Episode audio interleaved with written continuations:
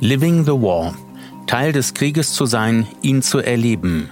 Die gleichnamige Ausstellung zum Krieg Russlands gegen die Ukraine stößt eine Tür auf, eine Tür zur alltäglichen Apokalypse. Aus hunderten Fotos und Videos wurden Kriegsschauplätze mittels virtueller Realität zu einem nahezu greifbaren Erlebnis geformt.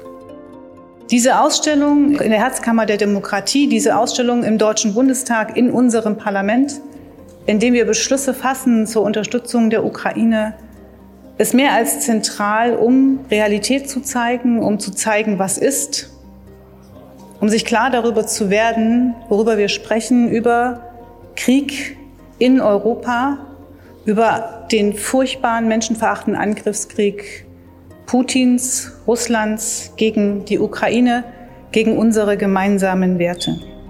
Die verbrannte Tür eines Wohnhauses in Borodjanka ist das einzig greifbare Exponat der Ausstellung. Die Macher von Living the War setzen auf die Kraft der Bilder in einem virtuellen Raum. Sie zeigen, wie Krieg sich anfühlt, wie er riecht und klingt. Der Krieg. Welche Gefühle löst dieses Wort bei dir aus? Und weißt du, was die Ukrainer fühlen, die über ein Jahr unter den Bedingungen des größten umfassenden Krieges des 21. Jahrhunderts leben?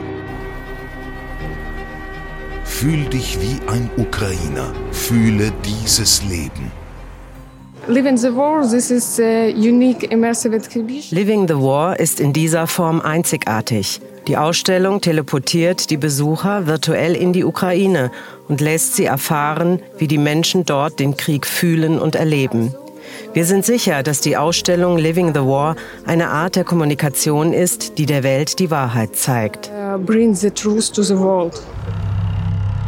Rieche es. Wie riecht der Krieg? Das ist der Geruch deines Landes. Das ist der Geruch von Schweiß und Schießpulver, nach denen deine Freunde, ehemalige Bauern und Programmierer riechen.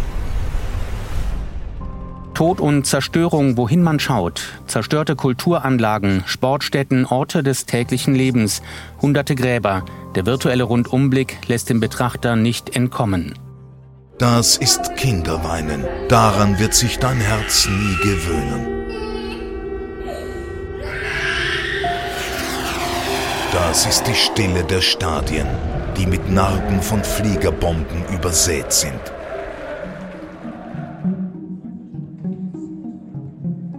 Das ist ziemlich furchtbar zu sehen, weil man steht äh, mitten in den Trümmern in der Ukraine, in einzelnen Städten. Man steht mitten in einem Wald, wo Gräber sind. Man steht in einem Krankenhaus, wo ein Kind weint.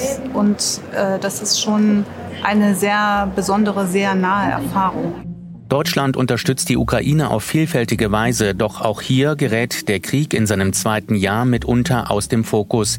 Die Ausstellung soll genau das verhindern. Viel wurde schon für uns äh, gemacht, getan und wir sind dafür sehr, sehr dankbar.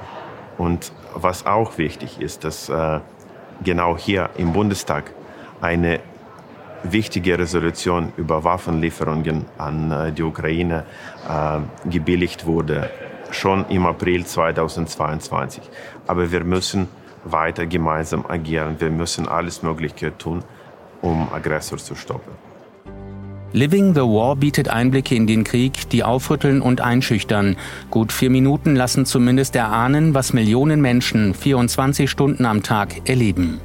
Die Ausstellung im Paul-Löbe-Haus des Deutschen Bundestages ist bis zum 29. September 2023 zu sehen.